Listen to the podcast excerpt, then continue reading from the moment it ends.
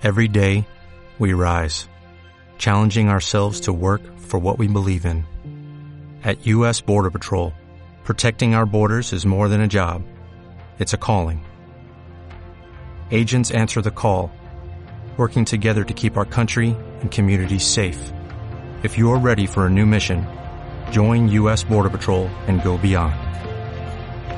Learn more at cbp.gov/careers.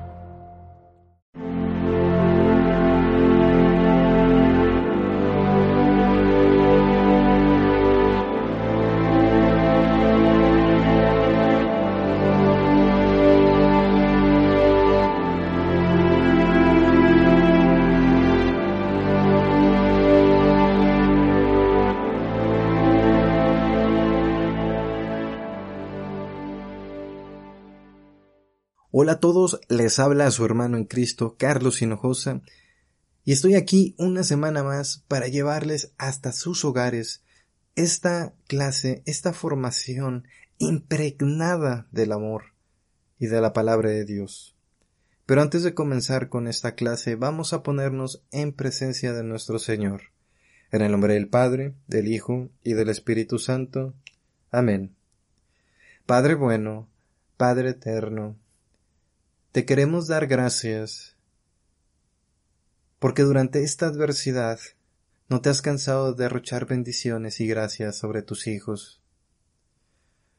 No te has cansado de perdonarnos y de mostrar tu infinita misericordia sobre cada uno de nosotros. Y es por eso que te queremos pedir perdón, Padre.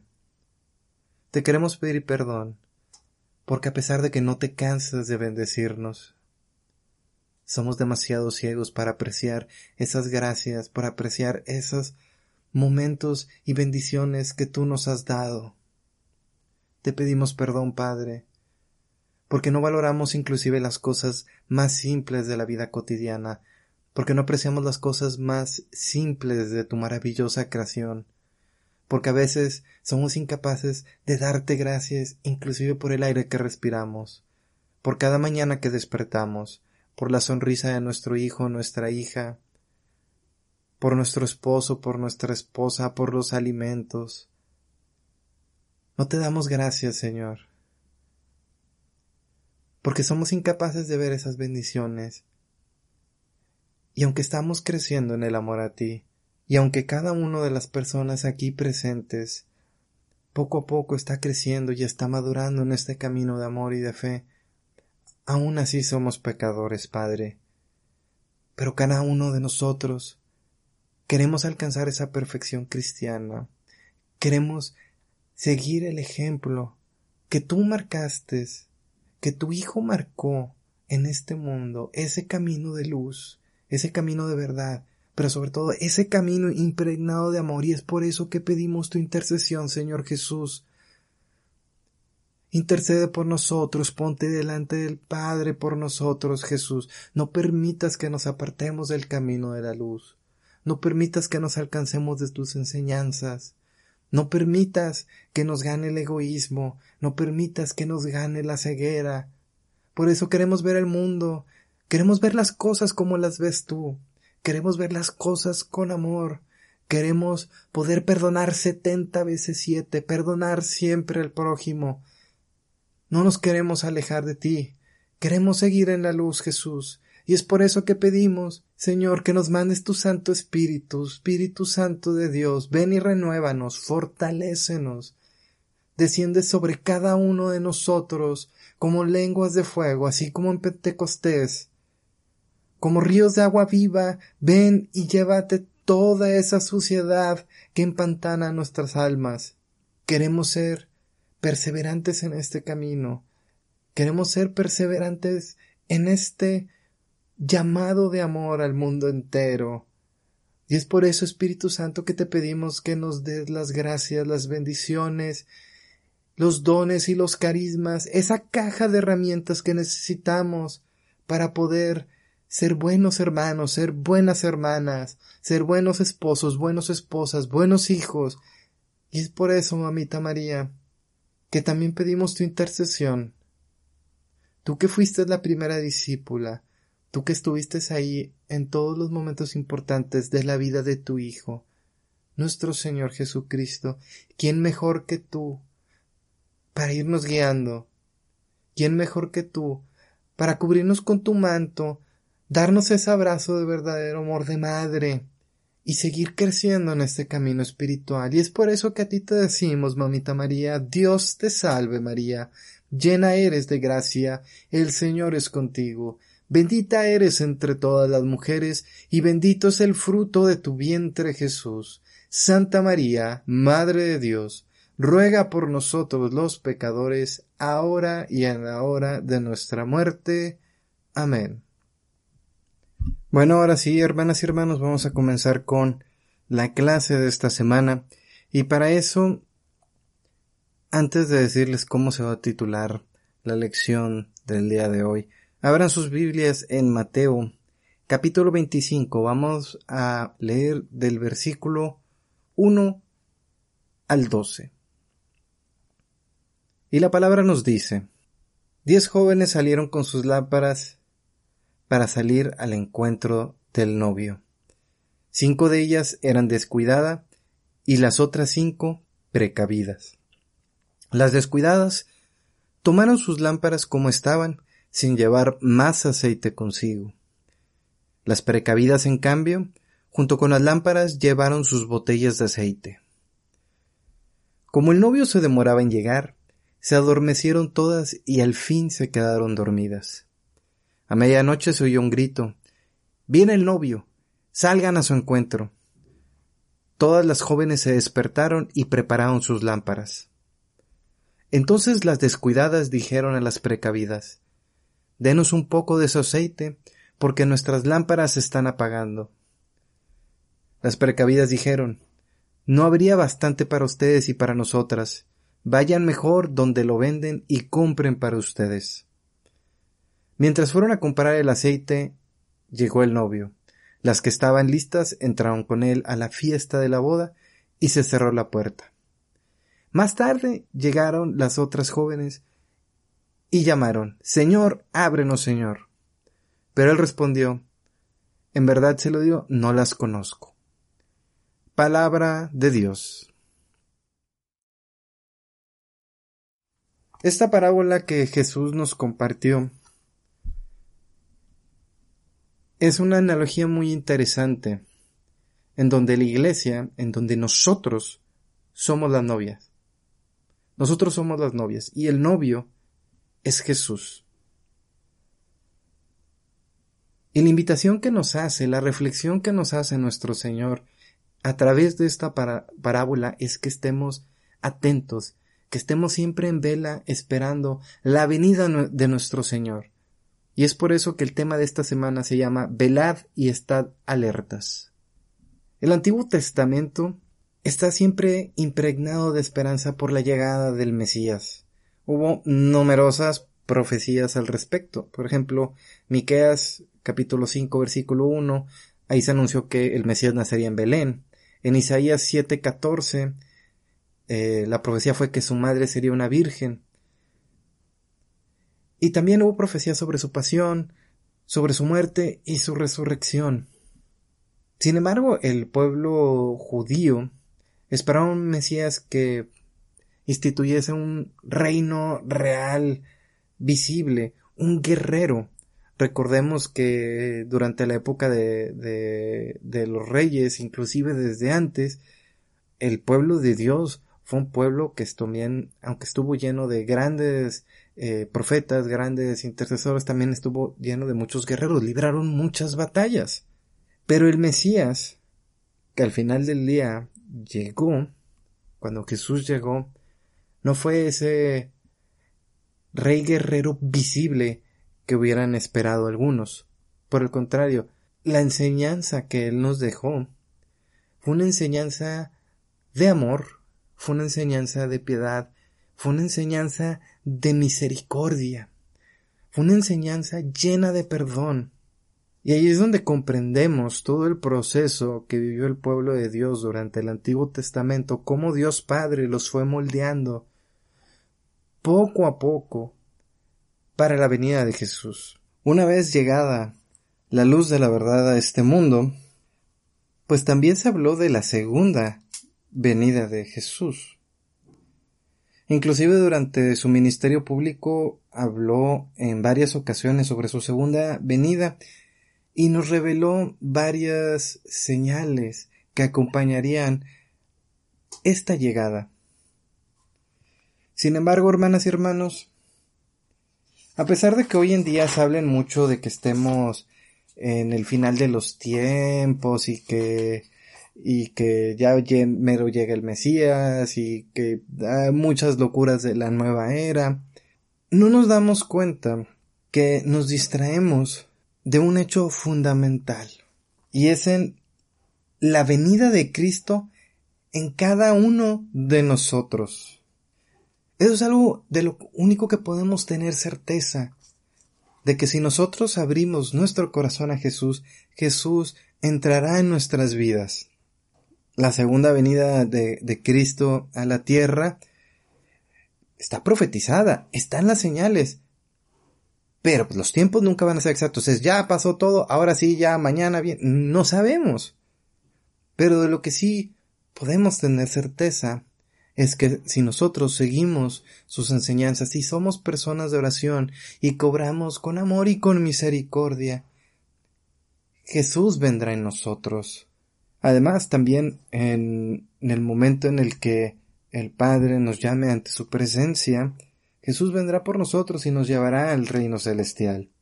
Hay que, cuando hablamos de, del momento en el que seamos llamados ante la presencia del Padre, tampoco no verlo con temor, ni estar inquietos, ni nada, pues es parte de, de la vida.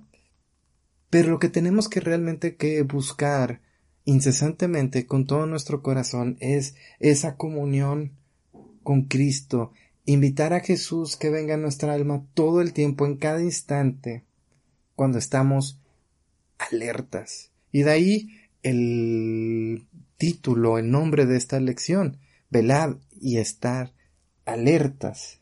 Nosotros, así como en la parábola de las vírgenes prudentes, que ahí lo que nos quiso enseñar el Señor es que ellas siempre, las, estas mujeres, esas novias, estaban preparadas para estar toda la noche en vela con la luz encendida. Hermanas y hermanos, hay que estar con la luz encendida de la gracia.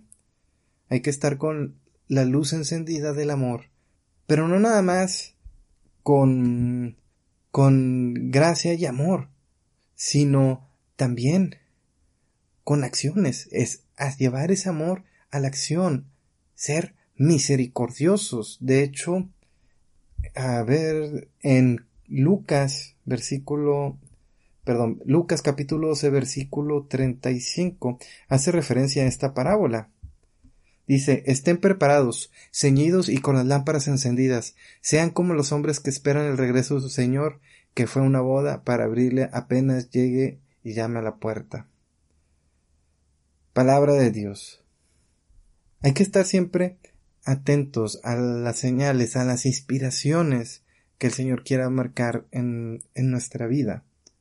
Y sería muy interesante que a lo mejor agarráramos como referencia otra parábola para ir amarrando el tema de hoy, que vamos a agarrar la parábola de los talentos, que esto es Mateo capítulo 25 versículo 14. Esto no lo voy a leer porque sí es muy muy largo, pero es un patrón que a cada uno le da unos talentos de oro y de esos tres empleados, dos de ellos ponen a trabajar ese dinero, usan sus talentos, sus habilidades para generarles interés al patrón y otro que por miedo, el tercero, por miedo lo enterró. No hizo nada, le devolvió lo mismo. Al final del día lo que hace el patrón es pues quítanle ese talento y dáselo al que más rendimiento me dio. Y aquí lo que el Señor nos está exhortando es que todo ese set de habilidades que nos dio a cada uno de nosotros lo pongamos en práctica. Pero que lo pongamos en práctica siempre en el marco del amor de Cristo. ¿Cómo podemos estar vigilantes? ¿Cómo podemos estar despiertos a Jesús? ¿Cómo podemos estar despiertos a las inspiraciones del Espíritu Santo? ¿Cómo podemos invitar a Jesús en nuestros corazones día con día? Bueno, este ha sido el, eje central de estos crecimientos, que ha sido un crecimiento impregnado de palabra de amor. Entonces, número uno, hay que estar despiertos, en espera, preparados, con suficiente aceite para mantener la lámpara prendida. ¿Cuál es la preparación? La palabra de Dios. Emplear nuestros talentos para ayudar al prójimo, trabajar para el Señor. Y por último, ayudar a los hermanos y a las hermanas. Hermanas y hermanos, una de las cosas que más me he dado cuenta estando en este movimiento espiritual es que la gente que va a las misas de sanación, de renovación carismática, van persiguiendo lo sobrenatural, van persiguiendo lo extraordinario, cuando muchas de las bendiciones más hermosas están en pequeñas cosas cotidianas, están en las cosas bellas y simples de la vida. El acercarnos a Jesús está en pequeñas acciones de amor, en darle un pan a una persona necesitada, en hacer una pequeña oración por un enfermo. Son esos pequeños actos. Entonces, yo los exhorto, hermanas y hermanos, a que tengamos nuestras lámparas encendidas y tengamos esa preparación, esa prudencia de llevar siempre aceite con nosotros el aceite de nuestra fe, el aceite de la palabra de Dios para mantener nuestro fuego encendido. Ese fuego del Espíritu Santo que nos mueva y nos inspire a poner nuestros talentos, nuestro amor, nuestra misericordia por las hermanas y los hermanos en necesidad. Ahorita es un momento de necesidad en el mundo. Es un momento de necesidad en este mundo. Miles de personas enfermas, miles, si no es que millones de personas que han perdido sus empleos o que sus ingresos se han visto disminuidos. Miles o millones de familias que no se pueden ver. Esta enfermedad nos ha dividido. Esta pandemia nos ha alejado. O por lo menos Muchas personas se pueden sentir así. Yo en lo personal me siento bendecido, porque en estos momentos he aprovechado para seguir creciendo en la palabra, para seguir formándome, para seguir orando, para convivir con mi esposa. Le he visto las bendiciones a esta dificultad. Pero es en estos momentos, es en esta adversidad, en donde uno busca que Cristo entre en nuestra alma, pero no sabemos cómo. O a lo mejor lo metemos, le abrimos tantito la puerta, que se meta, pasa la tormenta y luego nos desentendemos. Porque es muy fácil estar con, eh, con, eh, con eh, pidiéndole a Dios en los momentos de adversidad y cuando estamos bien se nos olvide. Ah, al cabo ya estamos bien, ya pasó la tormenta, ya no hay pandemia, ya hay trabajo, bueno, pues ya me olvido. No, hay que tener siempre las lámparas encendidas, siempre tener nuestro frasco de aceite para mantener esa llama del Espíritu Santo viva, encendida. Emplear esas habilidades que el Señor nos da. Nosotros tenemos nuestras habilidades naturales. Pero también en determinadas situaciones el Señor nos va a dar alguna emoción, nos va a habilitar para hacer algo en específico. Hermanas y hermanos, se habla mucho del fin de los tiempos, de la segunda venida de, de, Jesús, se ha hablado de mucho de falsos mesías, pero nos olvidamos que nosotros podemos recibir a Jesús cada instante de nuestras vidas y se nos olvida. Cuando se viene una dificultad nos olvidamos tiramos la mesa en desesperación y maldecimos y nos enojamos y gritamos y a veces podemos insultar a un ser querido sin querer. Y el, caer en la desesperación, el caer en esos engaños del enemigo es muy sencillo. Y esta es la exhortación del tema del día de hoy. Velad y estar alertas. Velad y estar alertas, mantener el fuego del Espíritu Santo encendido, estar esperando a nuestro Señor a través de nuestras acciones, empleando nuestros talentos, obrando con amor en servicio a nuestro Señor y en beneficio de nuestro prójimo, en especial por los más necesitados. Un ejemplo, la oración de intercesión lo hacemos por las personas más necesitadas de nuestro país. También les digo al principio del, audio de intercesión, pongan sus propias intenciones ahí. No tiene nada de malo. Pero nos estamos poniendo en acción. Entonces vamos a invitar a Jesús en nuestras vidas cada instante. Porque aunque seamos personas que nos digamos, nosotros somos devotos creyentes, y aparte, estamos en la renovación carismática, estamos en el apostolado de la cruz, estamos en el grupo de liturgia, y aún así podemos seguir siendo personas de mundo. Y muchas veces nos dejamos seducir por las cosas vanas del mundo.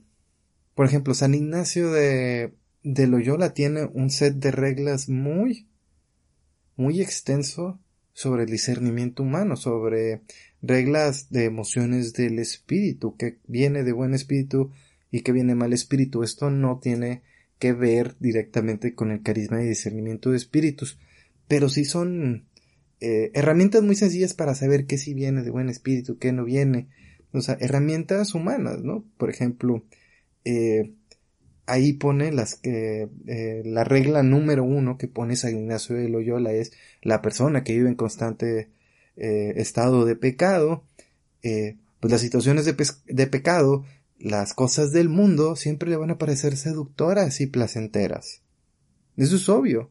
Y muchas veces nosotros podemos estar en esa fase y a lo mejor usé la palabra placentera y seductores y a lo mejor algunos de ustedes están pensando en, en ciertos tipos de pecados. No puede ser cualquier cosa que ustedes, que ustedes se puedan imaginar. Pero ¿cómo nos desenmascaramos de ese engaño? Con la oración pidiéndole al Señor la guía del Señor, estando alertas a la llegada de Jesús a nuestro corazón con esa llama encendida, obrando como el Señor quiere que obremos, como Jesús lo mostró en su ministerio en la tierra. Ese es un ejemplo, ¿no? En, ahí en las mismas reglas de, San Ignacio eh, pone, y pues dice, por ejemplo, las personas que ya son convertidos, pues siguen teniendo esas mismas emociones del mal espíritu, pero se sienten incómodos y tienen remordimiento. Y desgraciadamente, nosotros nos dejamos llevar. Nos dejamos llevar por lo que el enemigo nos ofrece. Estoy poniéndoles, a lo mejor más adelante les hago eh, un audio sobre las emociones de, buen espíritu y el mal espíritu. Pero nos dejamos engañar por lo que el, mundo nos ofrece y muchas veces creemos que estamos haciendo la obra de Dios y estando, estar haciendo las cosas de manera equivocada. O creemos que lo que estamos haciendo no está bien, eh, que, que, que, no está bien y nos sentimos indignos o creemos que no pasa nada. ¿Y cómo vamos realmente a discernir y a saber que vamos por el camino correcto? Es estando alertas si ustedes tienen alguna duda sobre cómo obrar, no batallen. En las Sagradas Escrituras viene toda respuesta, toda pregunta que ustedes puedan tener. A toda pregunta que ustedes puedan tener, ahí está la respuesta. Pero ¿cómo? Nos alejamos del mundo, de cuando hablo del mundo es de todas esas cosas que nos alejan de Dios, pues invitando a Jesús a nuestra vida, a reconocer a Jesús como nuestro como nuestro Señor. Y la manera de hacer eso es siendo imitadores de Él. Estar con esa vela encendida, esa lámpara encendida, estar preparados, que es la palabra, que es la oración. Usar nuestros talentos, nuestras habilidades por el prójimo y también por nuestro Señor. Y no estoy hablando de que vámonos de misiones y que esto que lo otro. Pueden ser actividades muy sencillas como darle algo que necesita una persona en necesidad, llámese un enfermo, un hambriento, tu esposo, tu esposa, tu hijo, Las obras de amor y de caridad no se miden por la magnitud y lo llamativo que sean, sino por la intención y la pureza de las mismas. Acerquémonos a Cristo en cada momento, porque una vida de tinieblas es una vida vivida en vano, una vida de tinieblas lejas, lejos de la luz, de la verdad del Evangelio, es una vida que no tiene amor, porque todo amor proviene de Dios. Yo los exhorto, hermanas y hermanos, a que sigamos perseverando en este camino, que sigamos perseverando en la profundización de la palabra, de la enseñanza de Jesús, que sigamos perseverando en este amor al hermano, de este amor a la hermana, que sigamos perseverando en combatir esos enemigos de las comunidades parroquiales, de los núcleos familiares, todos esos chismes, esas murmuraciones, obrar siempre con la luz de la verdad y la justicia de Jesús. Hermanas y hermanos, yo espero que las palabras y la enseñanza del día de hoy les haya servido. Nos vemos la próxima semana y que Dios los bendiga. Dale más potencia a tu primavera con The Home Depot. Obtén una potencia similar a la de la gasolina para poder recortar y soplar con el sistema OnePlus de 18 voltios de Ryobi desde solo 89 dólares. Potencia para podar un tercio de un acre con una carga. Potencia para recortar el césped que dura hasta dos horas. Y fuerza de soplado de 110 millas por hora. Todo con una batería intercambiable. Llévate el sistema inalámbrico OnePlus de 18 voltios de Ryobi. Solo en The Home Depot. Haces más. Logras más.